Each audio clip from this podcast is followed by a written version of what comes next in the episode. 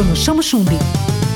E aí galera, tudo bem? Hoje no Tudo na Onda temos entrevista. Eu sempre trago uma entrevista legal para você e hoje nós estamos trazendo o Evair Souza, contador de histórias, que vem fazendo um trabalho muito legal em Piracicaba e agora tá com uma novidade. Lançou uma campanha para reunir recursos e terminar a publicação de um super livro. Vamos conversar com ele. Evair Souza, seja bem-vindo. Conta pra gente, que história é essa de ser um contador de histórias? Olá, Bruno! Olá todos os ouvintes do Tudo na Onda. Eu sou Evair Souza, sou contador de histórias há 11 anos aqui na cidade. E ser contador de histórias é algo que me transborda. Por quê? Contar histórias e levar o encantamento delas para crianças pequenas e crianças grandes é maravilhoso. Poder levar a leitura, poder levar o encantamento e, ter o, e fazer o incentivo da leitura para as crianças é maravilhoso. Bom, são 11 anos de projeto, 11 anos de trabalho dentro da cidade de Piracicaba, região e também fora do estado.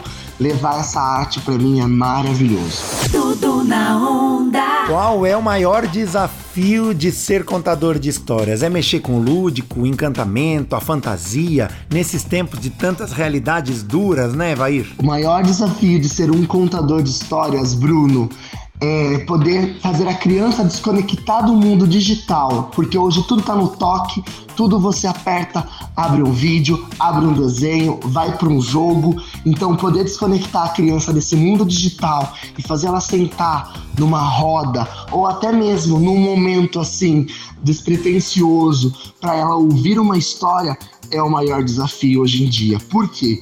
Porque levar a arte de contar histórias para as crianças hoje está sendo um grande desafio, porque o digital atrapalha um pouquinho, mas quando a gente tem o primeiro contato, ao levar a história para ela, primeiro de tudo, eu faço o encantamento. Eu encanto a criança com os elementos das histórias e depois eu venho com a contação. Aí acontece o encantamento. E pro adulto, o adulto ele vem, se senta, chega, porque ele tem uma criança interior que viveu aquilo. E quando ele ouve uma história, aquela criança ativa e tudo volta a ser como antes. Isso é mágico, isso é contar histórias. E para fechar, Evair, conta pra gente que história é essa de um livro. Você tá reunindo recursos para publicar um livro que vai se chamar O Castelo de Sorvetes, é isso mesmo? O Castelo de Sorvetes nasceu no meio da pandemia e esse livro ele vem para ser entregue para as crianças pequenas e para as crianças grandes das periferias da cidade e também para as escolas municipais.